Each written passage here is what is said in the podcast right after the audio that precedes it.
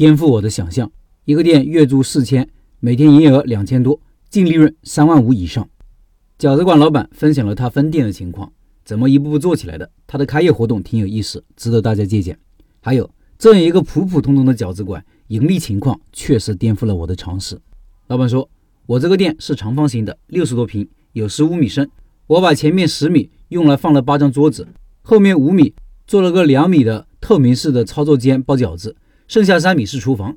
我老店是两个店合成的，操作间和厨房就占了一半，占了一个店。”所以，我们跟顾客是侧面对着的，我觉得这样不礼貌，也影响交流。新店这样设计，操作间里的人是正面面对顾客，而且把厨房隔在后面，油烟气味也不会影响到餐厅。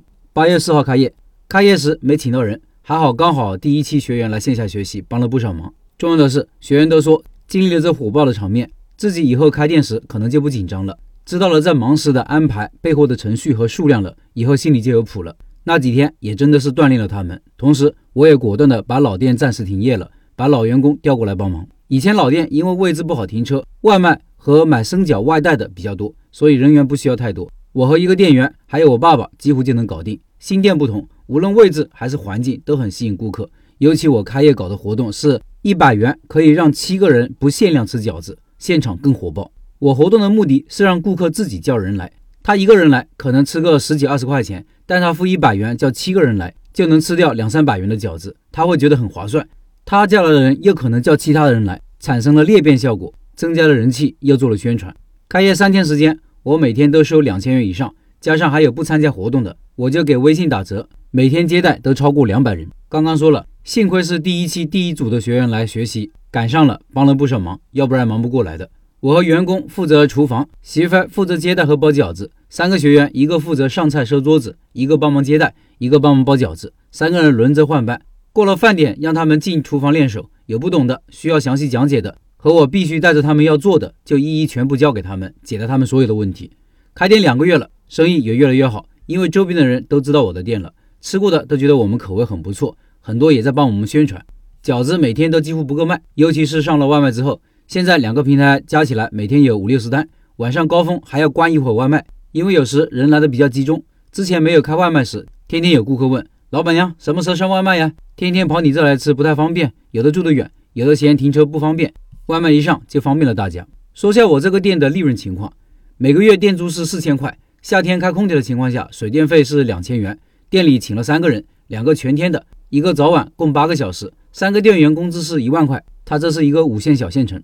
每天卖两千多，一个月六七万，净利润大约三万五千多，这就是我们现在的利润。当然，有时菜和肉有些浮动，利润就会有些波动。开店这么多年，我觉得生意只要选对产品，认好师傅，学出真手艺，选好位置，做到干净卫生，产品新鲜，真材实料，大家看得见，服务热情，和顾客搞好关系，赚钱是不难的。以上是饺子馆老板的分享，你是不是有些疑惑？尤其是对利润情况，净利润也太高了吧？没错，我也有疑惑。为此，我还特意跟老板娘核实了一下。我说：“老板，你们饺子毛利大概是多少？感觉你们上面的营业额利润情况有点问题，因为我要写在文章里，所以跟你核对一下。房租四千，水电两千，员工一万，加起来一万六。你说净利润有三万五，这上面加起来是五万一。营业额六万的话，那意味着原材料费用就万把块钱，也就是说原材料成本只占百分之十六点多，这意味着毛利就是百分之八十四以上了。有这么高毛利吗？”老板娘说要跟她老公核对一下。过了半小时，她回复我说：“现在肉价是十元美金，面粉是两元美金，面粉要加四百多克水，肉里面还要加水和大葱，所以现在毛利是很高的。一斤猪肉加水加调料可以做出两点六斤的饺子。之前肉价是二十三十块钱的时候，毛利还有百分之六十到七十。现在每个月六万，原材料成本就是一万一千左右，毛利润是超过百分之八十了。我真没有想到饺子的利润居然这么高。”有点颠覆我以前的看法了。老板还附上了他们的价格牌和最近店里生意爆满的情况，这些图片我都放公众号文章里了。听音频的老板可以到开店笔记的公众号查找对应文章看这些图片。同时，本月二十三号晚上八点，饺子馆老板会进行第二次项目直播介绍。想拜师学艺的，用钉钉扫描音频下方的二维码进入钉钉群。